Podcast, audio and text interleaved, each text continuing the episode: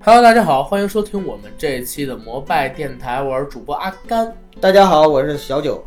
非常高兴又能在空中和大家见面儿。这是我们摩拜电台的第八百二十期节目，也是我们的十二周年庆，欢迎大家的收听。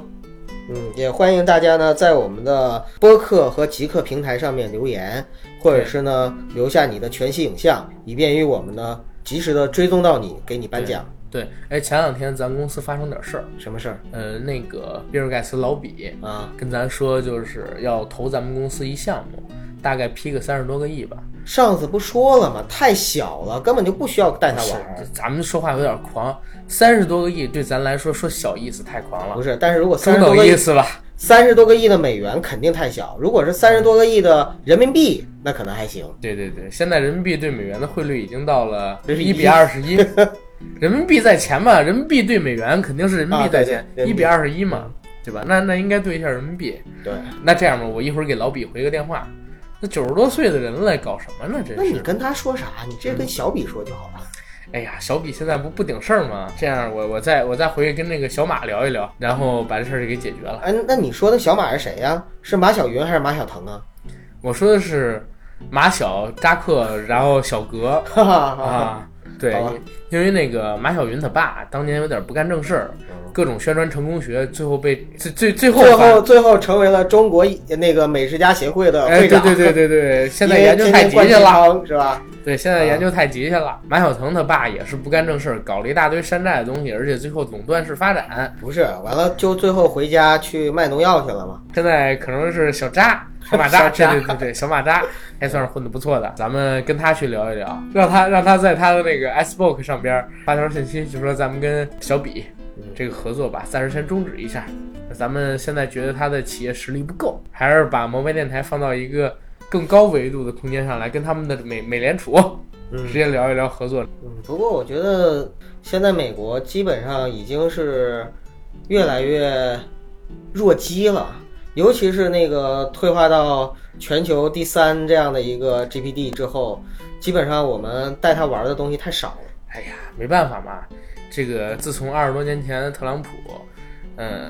哎，刚才咱们说八百多斤是一个。咱后来更新的可快可快可快了对。，行行了，编编不下去了， 这牛逼吃不下去了，操！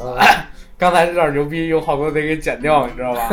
看现在感觉有很多话不能说。嗯，好，欢迎大家收听我们这一期的摩拜电台。嗯，同时呢，我们的摩拜电台目前已经持续稳定的进行更新，欢迎大家关注、订阅、点赞、打赏、转发我们，也欢迎到微博平台搜索“摩拜电台”官微关注我们，也欢迎加我们微信群管理员 JKLYGT 的个人微信，让他拉你进群和我们一起聊天打屁。好，广告做完，我们接着开始吹牛逼吧。啊，其实也不是吹牛逼啊，我们只是呢对我们的近未来做了一个简单的设想。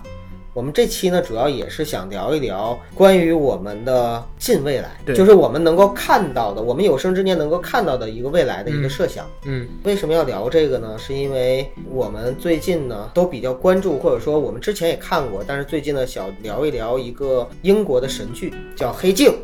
啊、我以为你想聊神探夏洛克呢，神探夏洛克就不哎是这近是未复古来了对，就是就是复古了。进过去了。对，这一期我们是想来聊一聊《黑镜》这部影视作品，或者说我们不仅仅是聊《黑镜》吧，想通过这个电视剧来聊一聊我们想象中的近未来，未来的世界是发展成什么样的？阿甘黑镜你，你看了之后，你觉得它当得起网上给它的评价就是神剧的这样的一个称号吗？我觉得是当得起的，因为我当时看《黑镜》跟大家想的可能还不太一样，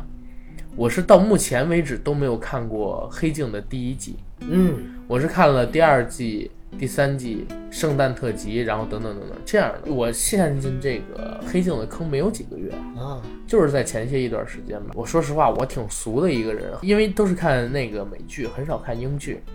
为什么会引到《黑镜》这部剧里呢？因为前几个月我突然看到了一个视频，但是这视频也是很久之前了，好像是英国首相去和一头猪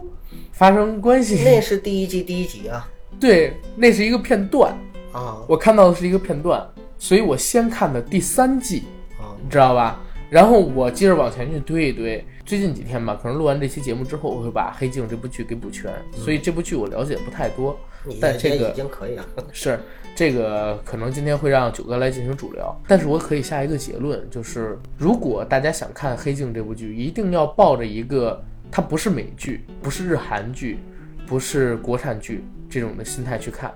它是一部非常纯粹的英剧。英剧的特点在我们看来是什么呢？就是以小见大，它从来不会用特别强的，像是美剧的这种，尤其是科幻剧啊，它会用特别强的视觉感官去刺激你。比如说《西部世界》以前的一些奇幻类的，或者说科幻类的，像什么星呃亚特兰蒂全斯游星际之门什么的，这种不会有。它更多的是什么呢？就是平凡之中见细节，细节之中见见人脑性洞，脑洞之中见人性。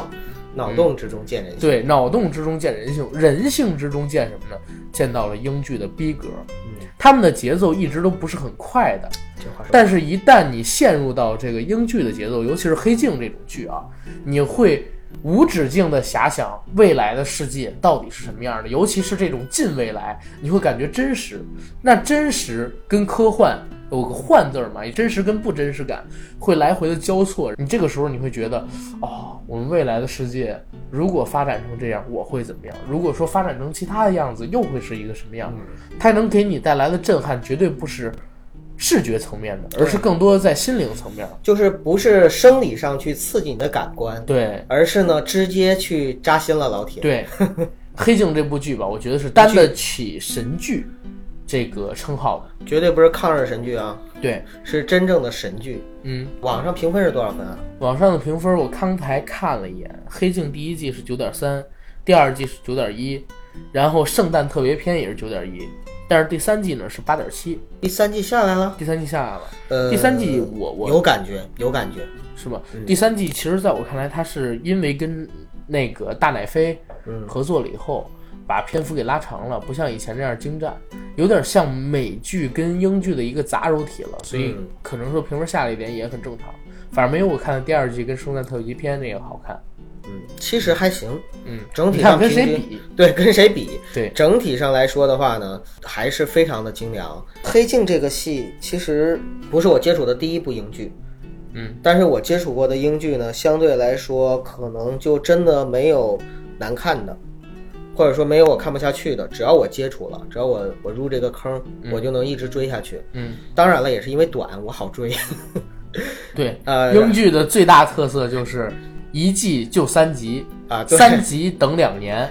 是吧？也不是所有的，但大部分都确实是比较呃，那种嗯所谓的神剧啊，现在比较呃比较红的几个英国的神剧对，都是这种，都差不多。对，英剧呢是这样，我们刚才呢也曾经探讨过，看港台剧的人呢会鄙视看国产剧的，然后看日韩剧的会鄙视看港台剧的，看美剧的会鄙视看日韩剧的，然后看英剧的呢会鄙视看美剧的，这是一条鄙视链儿。然后最后的时候呢，就是所有人一起鄙视看抗日神剧的，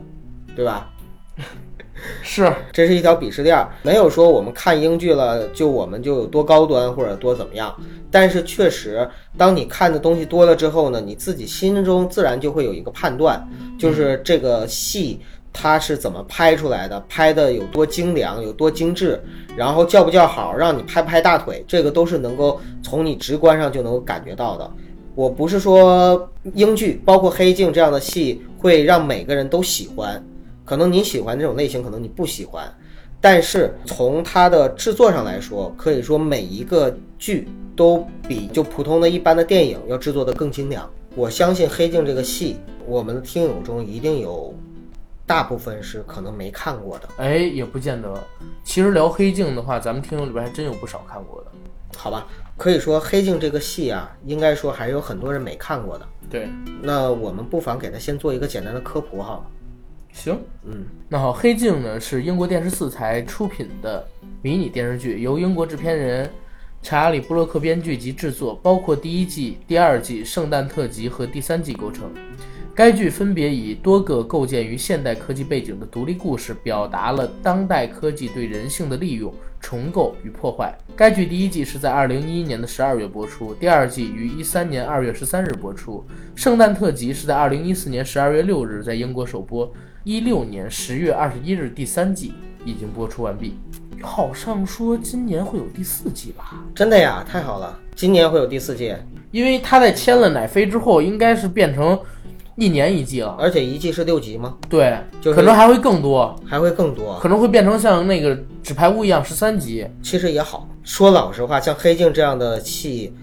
我真没看够。我看了三季，总共才看了十二集嘛。嗯，看完之后真的是没看够。哎，如果他跟神探夏洛克比，不是神探夏洛克比， 你你觉得谁更好一些？还是《黑镜》《神探夏洛克》人气应该会更高啊。对，它是一个就是相当于角色电影，不是角色剧集嘛。嗯也就是说，主要是以这个人物来撑这个戏的。而《黑镜》不一样，嗯黑镜》它是每一集一个独立的故事，每一集都是独立的角色，也没有一个连续的这样的一个核心人物做线索，所以我们可以把它看成呢一集一个小故事的这样的独立的单元剧。嗯，但是之所以我认为它更喜欢，就像你从第三季再看第二季倒着看都可以，对吧？对你甚至每一集里边每一季的每一集你单摘出一个看都没可问以题。，因为它单集时长也很长，就像一部电影一样。对，小电影。嗯但是关键是什么？ 呃，像一个非成人向的小电影。嗯，但是关键是什么呢？它整体保持了一个非常纯粹的风格，就是近未来。对，我们有时候啊说看《黑镜》的时候会很惊悚，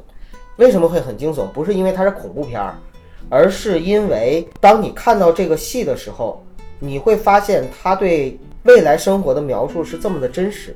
嗯，有可能就在未来的几年里边，你就会真正的看到它发生。对，然后呢，你就会自然而然的去想象，如果你遭遇这样的情况的时候会怎么样。呃，我先来给大家普及一下这些情节好吗？嗯，因为我相信咱们的听友里边一定还有一些人对《黑镜》这个戏不是特别了解，嗯，相信经过了我们的普及之后，他们一定会感兴趣的。但是更加不了解了，是吗？不会不会，嗯黑镜呢，我没看圣诞档，那么一共呢是三季，三季一共是十二集，嗯，呃，前两季各三集，最后第三季是六集。第一季第一集就是你刚才提到的这个首相，首相跟猪的故事，这集叫名字叫国歌， 嗯它其实讲的就是说，在未来一个公主被绑架了，绑匪要求首相要跟猪发生一次亲密接触，嗯并且要在全国面前直播。嗯那么，作为这样的一个政治人物，他的政治生命和他个人的这样的一个责任也好，或者说立场也好，他应该怎么样去做抉择？所以这集的关键词我定位就是抉择。对，嗯第二集呢叫《一千五百万里程》，嗯它讲的呢是在未来人们是靠每天去提供电源，当然不是《黑客帝国》那种嗯，而是呢你自己呢有独立的生活，当然这个生活非常的模式化，通过你蹬车子提供电源作为你的劳动，嗯然后呢换取点位，就相当于社会的财富值。那么这个过程中，男主人公遇到了一个他非常喜欢的女主人公，嗯但是女主人公呢，为了要参加像美国达人秀那样的栏目，相当于是成为了拖星吧。下海了之后呢，这个男主人公他积攒了一千五百万里程去参与这个栏目，结果呢，在控诉之后呢，被这个栏目呢又给吸收了，让他以后呢专门做直播，也做这种就是控诉类的栏目。嗯直播节目，结果他也成了体制内的人。所以这个关键词呢，呃，我没想好，我只是觉得呢，真的这个跟我们现在的时代很像。就比如说哈，我们在没成名之前，我们也在拼命的去控诉这个社会，有的时候，啊、当然我不是说我们啊，我说的是就是我们社会上一类很多现反象。派是这样的。啊，对。然后呢，当有一天给了他一定的利益，让他也要去把这种控诉作为风格，作为他谋生的一种手段和工具的时候，嗯他就突然之间也是把这个东西变成了他自己赚钱和谋生的一种工具。嗯就是人在这个社会面前是特别的渺渺小，嗯，这是第二个。第三天地真集，大人真小。对，第三集呢是你的全部历史。哎，这集我看的真的是有点心疼。嗯为什么？因为虽然说这个事儿呢，呃，就是故事是假的，但人性是真的。你的全部历史讲的是什么呢？讲的是在未来社会，你的人体里边植入了一个东西之后，你的眼睛相当于就是行车记录仪，所有的东西全都存储起来，声音和图像、影像。那么存存储起来之后，每个人有一个小遥控器，你可以随时去调取你生命中的任何一个片段，然后你去不断的反复的去体味，去回回忆、回味那个每一个小细节。结果这个男主人公就是因为一次家庭聚会的时候发现了女主人公的出轨行为，嗯，然后最后的时候搞得家破人亡。那么在这个过程中，他不断的去看这些细节的时候，不断的去跟那个女主人公挣扎。可能在现实生活中，很多人都会发生这样的事情，只不过是没有这种科技手段而已。最后呢，他也把这个取出来了，不再过这样的生活了。有的时候就是说，要想生活过得去，就得头上带点绿。啊，所以说这个这集的关键词叫记录，第二季的第一集呢叫救回来。这集其实呢看的我挺挺泪目的，因为这集呢里边是爱人离开了，嗯，离开了之后呢，呃，这个女主角呢通过网络上一个人工智能，那么慢慢的跟这个人工智能，她通过学习，渐渐的成为了她爱人的这样的一个人格，并且呢，就是女主人把她爱人以前的生活的所有的片段都给了这个 AI，最后呢，AI 又寄来了这样的一个成熟的机器人，然后结果最后呢，就是这个女主人公成功的相当于找回了爱人，那么但是找回爱人之后呢，又发现她不是自己真正的爱人。当然，嗯，所以说这集呢其实是替代的这样的一个，我看到这集的时候，其实让我想到了一个电影，嗯斯嘉丽·约翰逊声音出演的，叫她啊，我我刚开始你说斯嘉丽约翰逊，我我还想说是那个呢，哪个？就皮是囊之下。呃对皮囊之下，不是她，在那部电影里边，斯嘉丽·约翰逊是演了一个 AI，嗯她没有露脸，嗯全程是靠声音，还拿了一个罗马电影节的影后。嗯那部电影就是非常有意思，讲的是人 AI 可以通过学习，嗯，不断的拥有人的情感，变得越来越聪明，越来越真实。越来越像人，对，到那个社会里，每个人吧，或者说稍微有一些经济条件的人，就购买了这个 AI。这个 AI 可以在你的耳机里，可以在你手表里，可以在任何情况下跟你进行沟通。同时呢，AI 有了自己的智能之后，它发现你会爱上 AI，然后 AI 呢也有可能会爱上你。对对对，甚至说这次看到二零四九，就是《银翼杀手二零四九》里边有一段双飞戏嘛，就是他的 AI 女友找了一个那个妓女回来，然后如何如何。他那部电影里就叫 HER，他。然后那部电影里边，斯嘉丽·约翰逊也干了类似的事情。为什么？因为当 AI 已经足够发达，甚至很多人有了 AI 之后，还需要人类吗？不是越来越多的人爱上了 AI，但是他跟 AI 是没有办法做性性性方面的接触的。这个时候，人类里呢出现了圣母，就是我愿意代替 AI，你呢蒙上眼睛，我不说话，全程都是 AI 和你在交流，然后我替哦 AI 做他做的事情。然后这种人不是妓女，然后他就是专门替 AI 跟男主去做这样的事情。然后到时候我就觉得未来的社会好像真的有可能发生这样的事情，你知道吧？呃，好像是哪个国家现在已经承认了一个公民，嗯，嗯，日本吗？不是我觉得不是应该是日本。不是不是你知道日本熊本熊吗？熊本熊已经被日本承认是公民了。熊本熊都被承认是公民了，对，而且是他们那个熊本县还是哪儿的一个什么什么，但是这种公民更多的是一种那个，嗯就是宣传上面的，比如说哆啦 A 梦，就对，是这种哆啦 A 梦也是宣传公民上的。，那个初音未来也是公民啊，初音未哎，来对，不是啊初音未来 AI 很吗像，初音未来很像，就是真正的虚拟出一个人物，并且给他提供一个完整的背景和人格。你知道初音未来出了多少歌吗？上千万首歌，上上上千万首，上千万首歌。哇塞！因为它可以用这个音频随意组合，组合完就是歌，它有上千万首歌曲。咱们通过这个黑镜，不用像你刚才那样把每集的剧情都给大家来讲，但是也可以，我们嗯每一集都可以围绕着这个聊一聊。对，因为我觉得是这样，就是黑镜，我把它有点像，但可能不太不太恰当。黑镜有一点像日本的《世界奇妙物语》，你看过世奇吗？看过呀，肯定看过。对，你有没有有是不是有一部分像世奇？但是它肯定是根植在未来的，讲的是未来的故事，它不像世奇那样。黑镜给我最大的印象是在于哪儿？它每一集都会引发一个你对未来世界的脑洞。咱们可以后边的东西多聊一聊未来世界。行，再说回来啊，嗯就是刚才那个我找到了，这个人叫机器人索菲亚，嗯他呢是世界上第一个被沙特授予首个个人人工智能公民的身份。哦，这还有是这还有是这今样年的操新作闻，法对，今年的新闻，今年十一月份的新闻，十一月五号。如果我问你，你在黑镜里最喜欢的一集剧情是什么？你还记得吗？呃，嗯或者说我你觉得我你们能还是要推荐把这个先说完吧。嗯，呃，我可以快一点说，因为如果不说完的话，我怕很多的网友如果听到一半没有了，他会很很郁闷。行行，啊你说，第二季的第二集叫《白熊》，它讲的是一个关于惩罚的故事。嗯，那么女主人公呢，醒来之后呢，发现自己不知道怎么回事儿就被置身在一个冷漠的世界里，周围全是旁观者拿手机对她各种拍拍拍。嗯，而有一部分猎人呢，不断的去追杀她，然后她就很莫名其妙，但是为了谋生，各种各样的逃跑。到最后的时候呢，一揭晓，情节又反转了。嗯结果他是一个杀人犯，因为犯了极刑，所以呢就把他的记忆抹掉了，之后让他不断的置身在这种被追杀的场景里边，到最后的时候再抹掉记忆，不断的轮回，这是一个比死刑更恐怖的一个惩罚。嗯，这个故事其实特别像我以前看过的一集《世界奇妙物语》里的一个故事，就是一个死刑犯，说关他三十分钟，但是呢，这三十分钟是不断轮回、不断轮回、不断轮回，这其实是最恐怖的。哎，我之前还看过一个科幻小说，嗯，讲的是呢，就是呃有一个发明出来一个可以穿越时空的，这样就从一个点到很遥远一个点的一个距离的这样的一个机器，嗯但是呢，每个人进去了之后，到那边出来的时候，就瞬移到那边之后都是死了，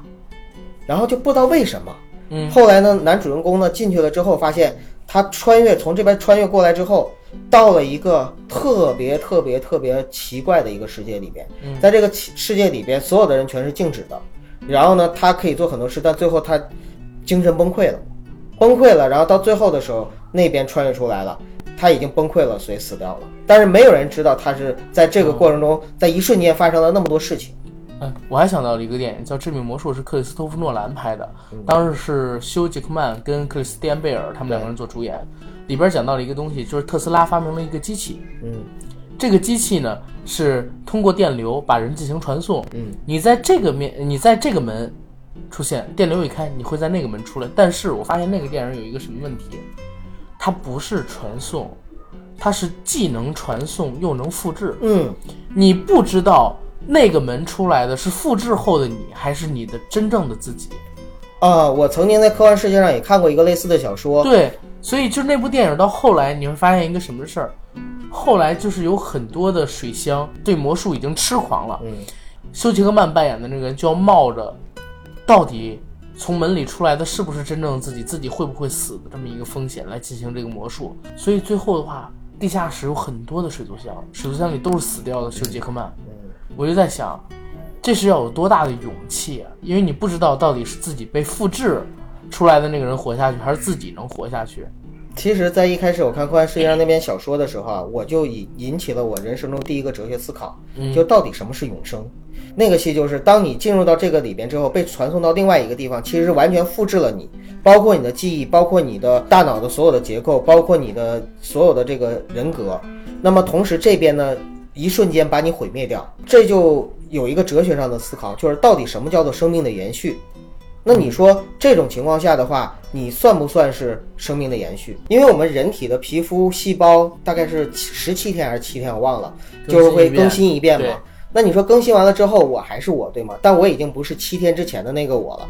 那同样的道理，如果说这边完全复制更新了一遍你的话，对你的生命的来说，是不是从某种意义上来说，或者说对那个新的个体来说，你的生命是持续的，嗯只是你作为一个旧的被替代品被替代掉了而已。哎，但是我觉得你的灵魂还在啊。那如果是灵魂还在的话，那是不是就相当于是永生了呢？对啊，所以这就归结到刚才我们说的那个，就是前日子我做呃《银翼杀手》那个专题，嗯就是如果说有一个东西啊，它特别像人，嗯但它不是这个爹生娘养胎生的人，嗯它是制造出来的，但是呢，它有人的记忆，嗯有人的灵魂，就是人的人的灵魂，其实就是你记忆的塑造过程，因为孩子生下来都是一块肉嘛，对吧？它有这样的东西，那它到底算不算是一个人呢？反正在我的定义里是算人的。那也就是说，在你眼里没有复制人跟人类的这么一个观点，只要他拥有独立的人格跟灵魂就可以。就是我对生命是定义非常宽泛的，就只要是它是一个有灵魂的东那西，那我再问你啊，如果说这个人的记忆或者说灵，呃就是说他过去的记忆吧，还有知识，被复制到了一头猪身上，嗯，这头猪呢会以人的思维进行思考，它是人还是猪？它是人，它是猪。它是首先，它人还肯定是猪生，命，然后至于在你的是认人知里，你觉得它是人还是猪是人， ？OK，啊、在我的认知里他是人。嗯，好，我接着说。 第三集，第二季的第三集呢，叫《沃多时刻》，讲的呢是政治的一些东西，就是他是通过一个节目，这个节目呢是一个男男人他来做一个虚拟的角色，有点像，哎，你知道你去过迪士尼吗？去过，呃，那你去过迪士尼，你看了那个有一个星际宝贝它的一个表演吗？没有，就是那个星际宝贝叫什么？呃，这忘了，就那蓝色的那个，哦对对，蓝色的，它就它就叫星际宝贝吧，好像。对，呃，它有个名字，但是忘了是对啥了。在迪士尼里边呢就是这样，就是在这个剧场里面呢，大家坐在那儿，然后呢，这个星际宝贝它可以就是以一个完全卡通二维化的形象出现在屏幕上，但是跟下面角色的互动是完全的，就是完全像人一样。为什么？包括表情，包括笑点，是因为它背后有一个人在后面去、去去发声，代表他去发声。嗯但是呢，人工已经就是智智能已经做到了完全可以捕捉到一切它的表情，让这个星际宝贝哎你看过那个初音未来演唱会吗？没有。但是我看过短视频，一个你你他唱过一个你歌，可以去查那个初音未来演唱会，其实就是一个投影屏幕，嗯，全息影像，全息的，对，然后可以从地面上升起来做动作，有表情，然后有声音，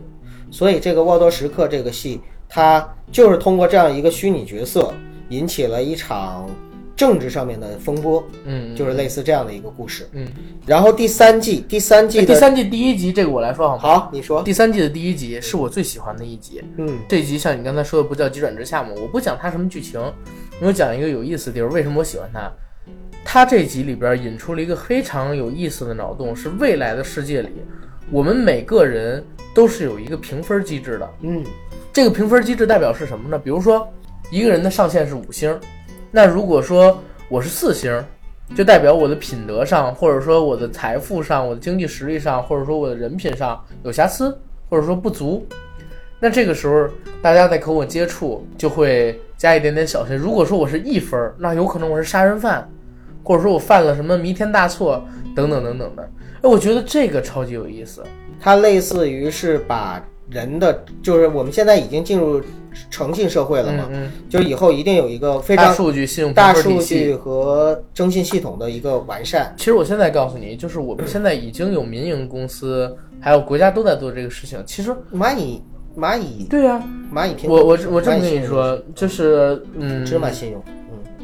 就是我告诉你，以前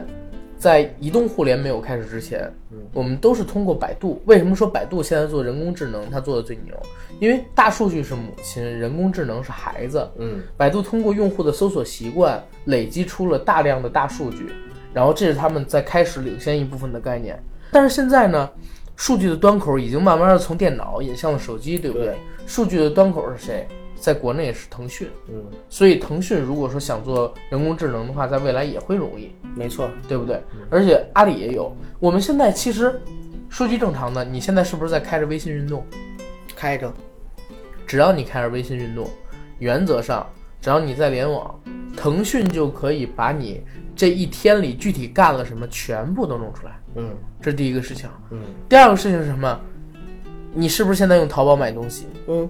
淘宝通过你买的东西，可以分析出你是什么人。你的社会地位、你的经济状况、对你的消费习惯、你你的的消费性习格惯、你的喜好等对，等等等。对，你你说这个超级有意思吧？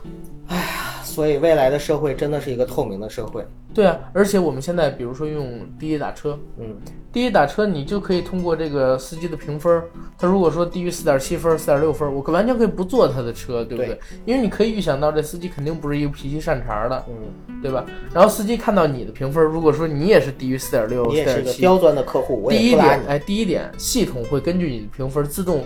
延后给你推荐司机过来。嗯第二呢，司机如果看到你评分实在不行，他也可以不拉你。这样的评分特别多，前两天我发现连快递员都可以给评分了，对不对？说到大数据啊，我其实感受比较深的，最近是我天天看网易新闻，嗯，然后我就会发现网易新闻给我推送的东西都是你可都能是喜欢我的。感兴趣的。就比如说有有我我看 B 站啊、嗯 b 站其实做这个分类推送做得非常好。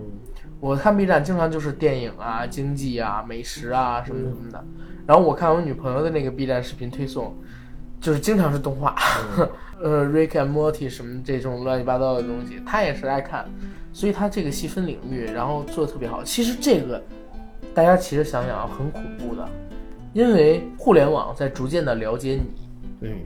当它收集你的知识收集到一定水平的时候，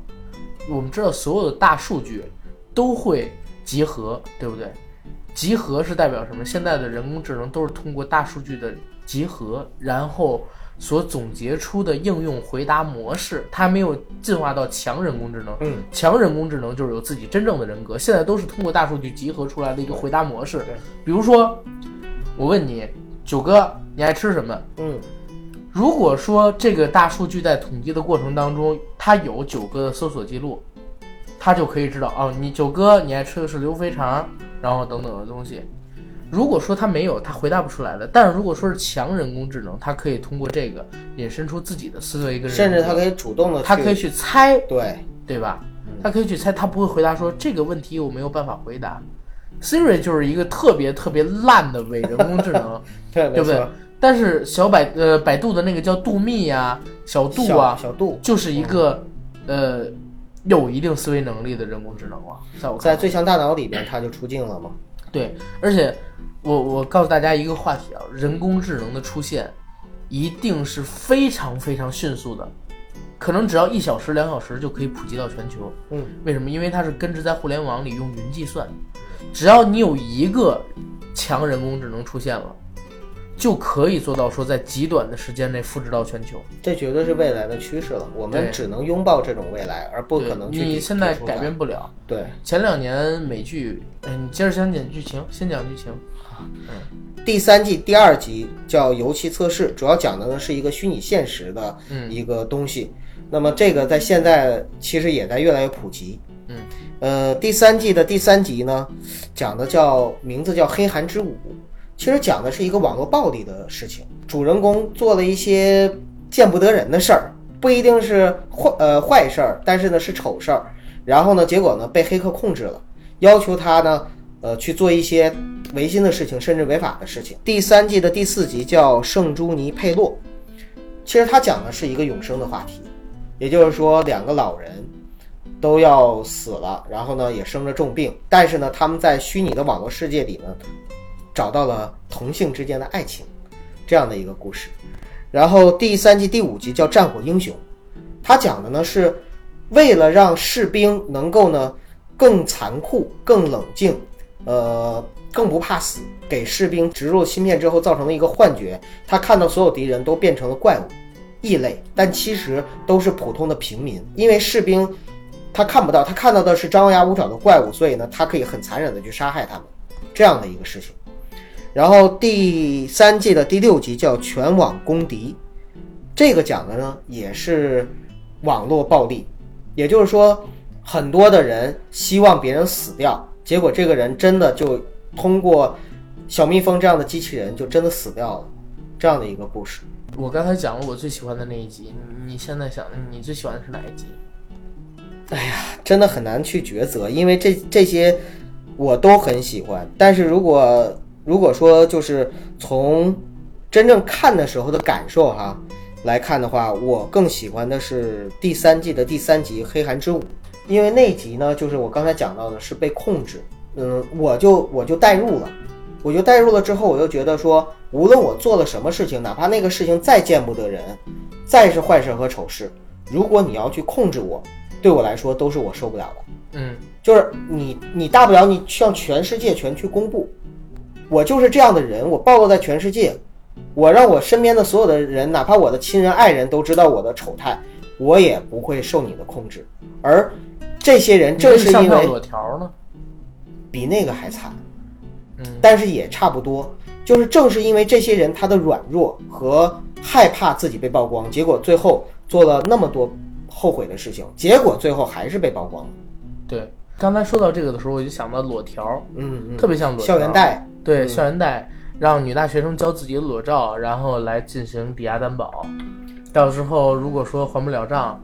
呃，要不然就是钱债肉偿，要不然的话就是把你的裸照公开在网上，我还然想后到发了给你的家人等等。我还想到了，就是高圆圆演的那个那个，是叫二次曝光吗？不是，嗯二次曝光是范冰冰的嘛？对高圆圆演的那个什么，就是给老老人啊、老搜做索，啊，对我还想到了高圆圆演的那个搜索，嗯，其实就是在现在的这样的一个舆情时代下面，刚才我们也讲到了很小的一人工件智事儿被不断的放大，能，而且然后就是衍无论生出各是种各样的意义，而且无论是普通人还是明星，可能都会就是受到网络暴力的攻击。对，我有时候就在想，如果将来我们真的出名了，会不会我们之前做的很多事情都被挖出来？那很正常啊。啊，很正常啊，挖出去呢，咱可以不怕呀、咱人不要对脸人啊。无完人啊，就是你对啊在这个这样的时代活着，或者说在未来这样的近未来活着，我们真的要有一点不要脸的精神。对，其实才能够其实活你知道吗？就是黄渤嗯怎么评价在娱乐圈的生活，说娱乐圈这是一个特别恐怖的地方，嗯，所有人看到你爬上去都想把你踩下来。这个时候你要做的是什么？就是把自己放在一个极低的姿态，只要你把自己放到最低，就没人能把你踩下去。就好像我们骂别人傻逼的时候，首先我们就是傻 逼，对，对吧？我们自己承认了，所以你攻击我也没有用，对你知道吗？就是就是像这种，咱们一样啊，咱们就是把自己看得很低就行了。你只要保准这样的态度，别人怎么骂你都伤害不了你，明白吧？所以他们怎么抓你都抓不到你，这个时候你就是无敌的。为什么说树不要皮，必死无疑；人不要脸，天下无敌？坚持就三法宝：不要脸，不要脸，还是不要脸。嗯我我比你逼格高一点儿， 我是仁者无呃仁者无敌，智者无惑，勇者无惧哦，其实总结起啊来，就是其实不不要 脸，不不要脸，不要要脸。。对但是真的是这样，就是当你在这个社会上生活的时候，只有你在某种程度上做到了无欲无求，才能够无欲则刚。对，其实就像我原来听到一句话，如果你心里没有那么多的穷富，嗯也就不会在乎那么多的穷富，嗯，嗯，对吧？因为呃，大家在一块儿还都蛮开心的对，啊，做人最重要是开心嘛。我下碗面给你吃。哎呀，发生这种事情大家都不想啊。 好，然后然后唠回黑剧，落回黑镜，嗯嗯，你有没有看过一部美剧叫《灭世》啊？没有，那那部剧我就看了几集，它有一个挺好玩的构想，是在未来的人类社会出现了一个危机，什么危机？人不能再生电了，不能再生电了。产生电了，生产电了。哇，这个脑洞我还是第一次听说。对，就是人、人类社会没有电了，所以一下子大家就回到了就是很原始的时代，你知道吗？嗯就是本来已经恩爱的情侣，但是呢，因为产生了这样的灾祸之后，呃，男主不能给女主提供足够的保护，女主就跟了一个身高力壮的一个，但是之前地位很低下的一个男人，在之前的现代社会里很低下的一个男人。就是我在想，如果说，呃，这也是对未来世界的一个畅想，你觉得未来会有这样的一种情况发生吗？就是这人类个社会倒退，这个还好吧，嗯因为毕竟我们还是从那个封建时代过来的，那时候车马很慢，嗯，呃，什么道路很远，一生只够爱一人，就是其实这种就很很脑残的鸡汤了，这种就。这是诗人写的，沈从一文样写的啊啊。，那我也觉得是，不是就你知道吗？今年让我最恶心的一个事儿是什么呢？嗯，在北京有什么几百万人假装生活，我觉得纯粹是在贩卖情怀。啊，那个微信营销号是吧对，，那个太扯淡了，那个太扯淡了。纯粹是在贩卖情怀。嗯我我一直特别看不上这一种，因为我觉得是这样，就是每个人美好生活啊，呃，这个也 就像咱们那个那个李冰冰在电影院，然后说那个《中国梦》前边那个。啊，所有的美好生活都要通过每一个人勤实的劳动才能实现。对呃，这句话我告诉你，我是认同的。对呀，就是这样。嗯对啊，但是我我是怎么看啊？如果说不是，咱们不是说出身决定一切，但确实，嗯出身决定了一些东西。决定你的高度。对，决它其实不是决定你的高度，它是决定了你最低的一个低度。底线，对，包括为什么人要读书，读书不是为了你能有最高的高度啊，而是代表你有了这个知识之后，你能到达的一个人生底线，会比没有读书的人的人生底线要高。嗯，因为高度的话看机遇，底线的话就要看自己的努力。对，我一直是这么觉得的。比如说，我是一个大学文凭，对吧？最不济、最不济的工作，我能去打打字，然后如何如何如何。但是如果说我连小学我都没上过，我那我最低的底线肯定是要比你低的，很多工作我连做都没法做，对不对？但是如果说高度的话，这个就看每个人的境遇了，是不是？那你要没学过汉语拼音，你在手机打字的时候，你都要用笔划输入法。对笔画你还没写过字儿，那怎么办？所以很多人就说什么社会不公平啊，什么乱七八糟。我社会是不公平，但是最大的不公平源自于你自己的不努力，跟别人造成的差距越我来越特别大。想问一句话，就是社会凭什么要公平？对社会社会不公平这个东西，只要人他不是一个人，对，他就是不公平的，俩人在一起就有高低之分。这是天生的。对，那你只能通过你后天的努力去弥补中间的这些差距，或者说，我昨天嘛，我最近也想出一期节目，就是聊一那个上海那个事儿。哪个事儿啊？我是小国宝的妈妈啊啊啊！啊，呃，就就是上海有一个家委会嘛，其实我们应该嗯找一期专门聊一聊教育。对嗯，就是在聊竞选一个家委会，为什么要竞选家委会？第一点，害怕自己孩子被欺负；嗯，第二一点呢，是希望自己当选家委会之后，有一些资源可以给到孩子，因为老师好多这个小班干部什么的都在家委会里必已须经啊！嗯分配你了。看小国宝他妈说，他当了三年幼儿园的家委会会长，对对然后他的孩子在幼儿园的表现就是最好的。对呀、所以这个东西对孩子而言，其实说实话啊，父是母源于没错父母的，我觉得父母没错，对，但是源于父母的不自信。嗯对，父母的不自信跟太想与孩子成才。然后昨天我发了一个朋友圈嘛，我说，呃，过去三十年前我们说摇滚乐会毁了下一代，嗯，二十年前我们说电视毁了下一代，十年前我们说电脑毁了下网一络代，游戏，现在我们说手机可能会毁了下一代。嗯，事实上，历史表明没有任何东西能够毁掉下一代，除了他们的上一代。对，哎，你对这话说的太经就典了。昨天我发了啊这个朋友圈，我真你的微博发了吗？微微微博没发，我就你微现在信微上面博发发一个，回头我转发。啊， 行，我说我说这个东西说的很对，能毁掉下一代的只有上一代对。嗯我们怎么看，怎么给他们做表现，是他，因为孩子就像我的观点一样，孩子都是一块肉，嗯呃，都是一块肉，他后天变成什么样，父母占极大的优势。我从来都不相信说遗遗传性格等等等等的，只有说父母。在教导孩子的过程中表现出来的性格，被孩子潜移默化的学了一部分。没错，我之前曾经参加过一个国际，就是马来西亚的老师的培训。嗯，那么他在里边给我们做了一个游戏，让我们在字纸上列出自己父亲和母亲的十条缺点。对，然后发现自己身上我我很多们的我们对我们列完了之后，然后马来西亚那个老师他就讲，他说你们仔细看一看这些缺点，它不一定在你们的父亲和母亲身上表现很明显，但是一定在你们的身上表现特别明显，因为父母是孩子的背影，对，也是我他所你谓是的看着他成长起来。对他讲到说叫父母给孩子的人生中的第一个创伤都是父母给的，所以那叫古老的创伤。我们每一个下一代其实都是上一代的影子。嗯，这个留到后来咱们再讲，咱们还是讲这个黑镜，黑警，畅想一下未来社会。哎，阿甘，我问你，对未来，或者说对我们可预见的未来，因为太遥远的话，嗯肯定没有意义。设定一个具体年限吧，你就三零对年、四零年，三零年、四零年啊，不用，呃，就对你六十岁吧，就是对你六十岁时候的世界，你是持一个乐观的态度还是悲观的态六十岁，那就是五三年，二零五三年。度啊？二零五三年，我先说几个可能会实一定会实现的东西，在我看来，好的，第一，人工智能，强人工智能一定会出现，并且取代掉绝大部分的所谓的销售也好，或者说是呃运营也好，他们的工作，人力解放，人力资源解放。重复性的工作是吗？对重复性的，就是说未来人类的工作，如果说不能被人工智能简短时间内替代掉的，一定是要有创造性的工作，对不对？然后大概会释放整个社会二分之一、三分之一的劳动人劳动力，这部分劳动力去干嘛？我现在不知道。然后第二一个呢，就是 VR 跟 AR 一定会大跳跃式的发展。嗯，到时候一定会诞生像大家在《刀剑神域》里边看到，我们戴上头盔就能潜心进入的那种虚拟现实空间。甚至不用戴头盔都可以。对，那就是 AR 了嘛。哎，所以也有可能人都进了盒子里，对吧？呃，对，说到这儿我插一嘴啊，嗯因为我我看科幻小说的时候呢，我是从初中开始就看科幻世界，嗯有很多年的这个 S F 的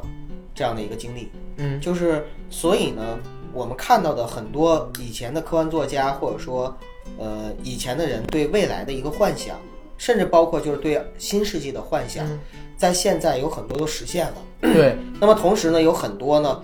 没实现。你会发现什么呢？但临近实现嘛，我觉不是，你会发现它是以一个嗯我替代嗯们品完全意想不到的情况去实现了。得啊就比如说像在一八几几年的时候，人们再怎么设想未来的这样的一个世界，它都是一个蒸汽朋克的世界，就是啊科技再发，啊达，但是全都是机器。蒸汽对，可是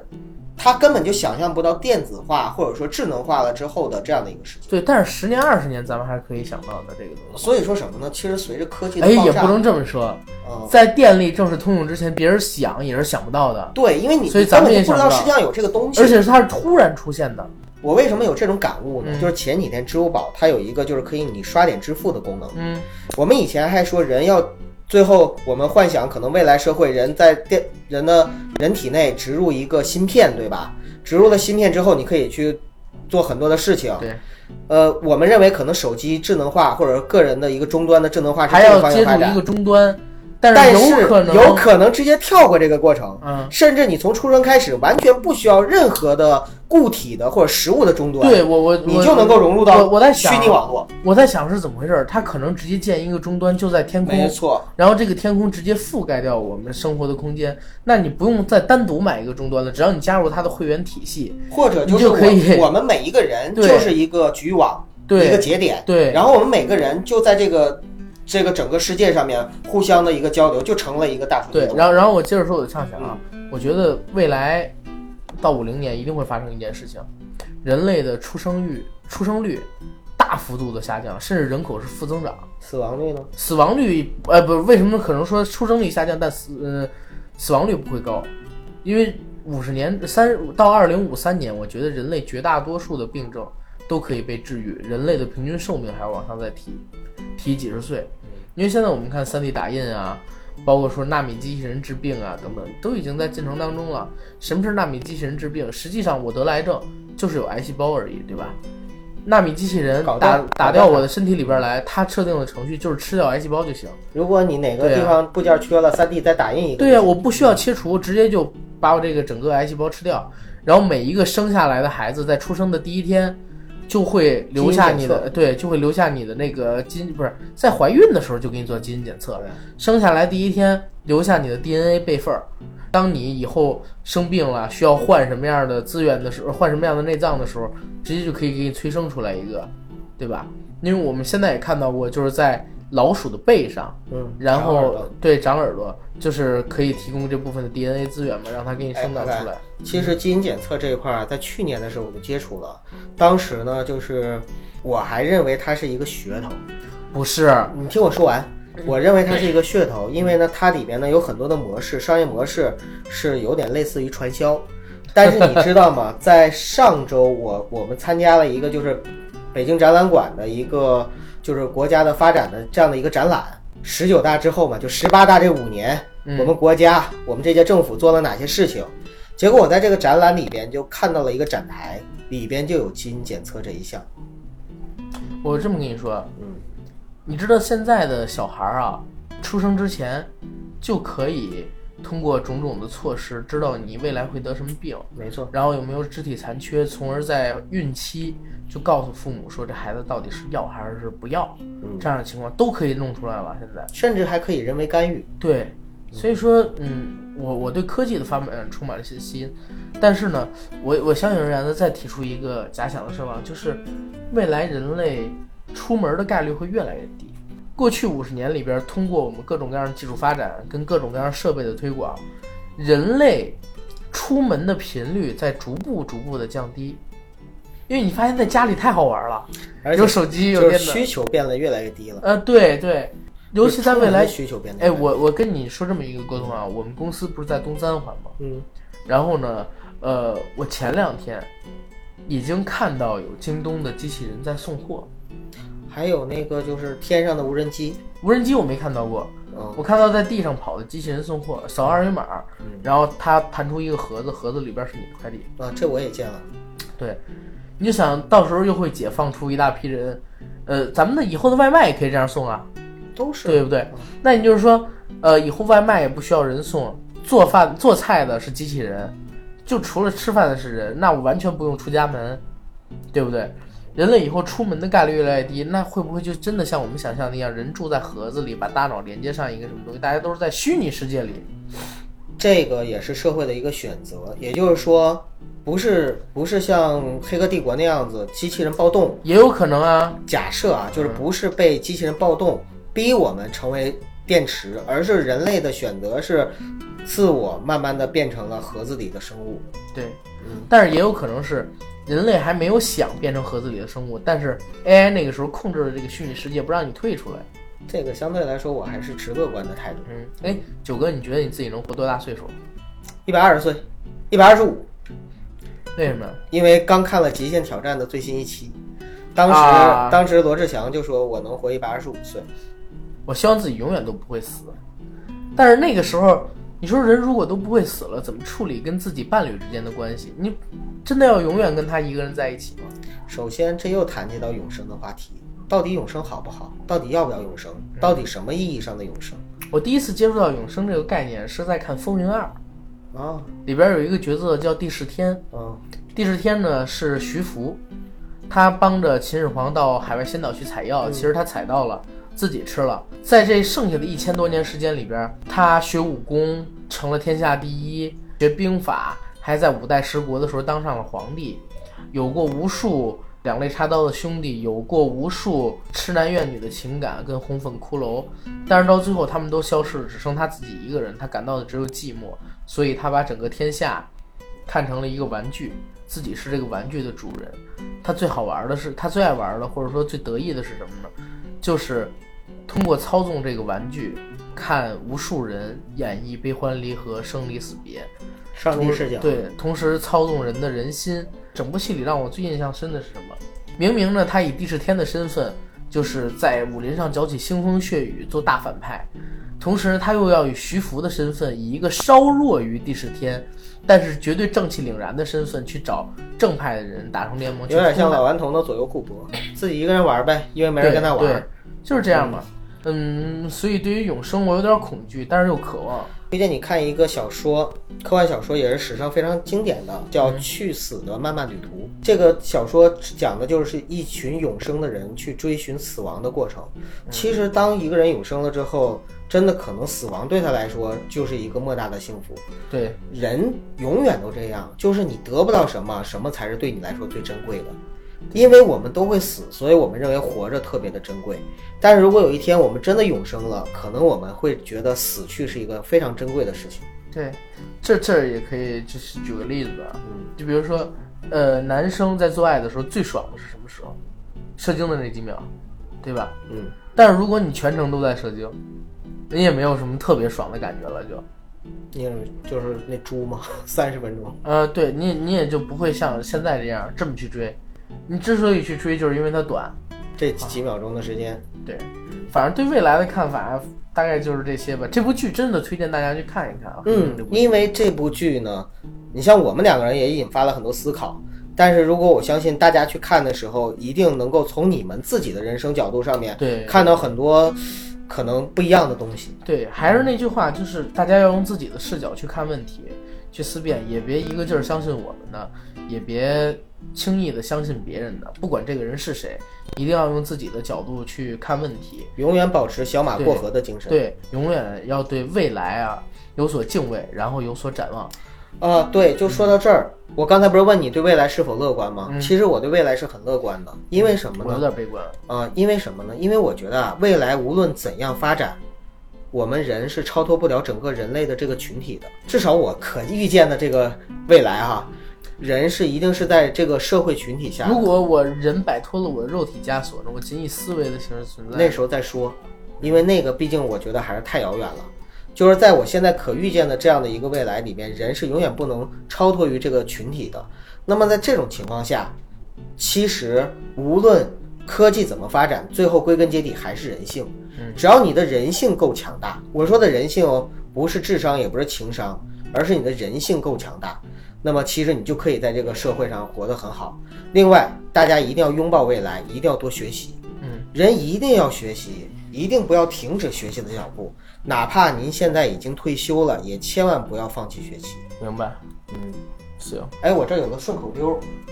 是前两天刚听什到么的。东西？等会儿我想想，未曾清贫难成人，不经打击老天真，是吗？你接着念，还有吗？啊，不是自古英雄出炼狱，从来富贵入凡尘。啊，上期你说过郭德纲说的不是，冯巩说的。啊所以你上次听完我这个说郭德纲特有文化，我一下纳闷了，你知啊，道吗？我以为郭德纲说的，好吧啊？那我说的是什么呢？你的对手在看书，你的敌人在磨刀，你的闺蜜在减肥，隔壁老王在练腰。嗯，一天人不生读充书，满了危机。一天不读书无人看得出，一周不读书开始汇报出，一月不读书智商输给猪。岁月不是杀猪刀，除非你自己想当猪。对，嗯哎，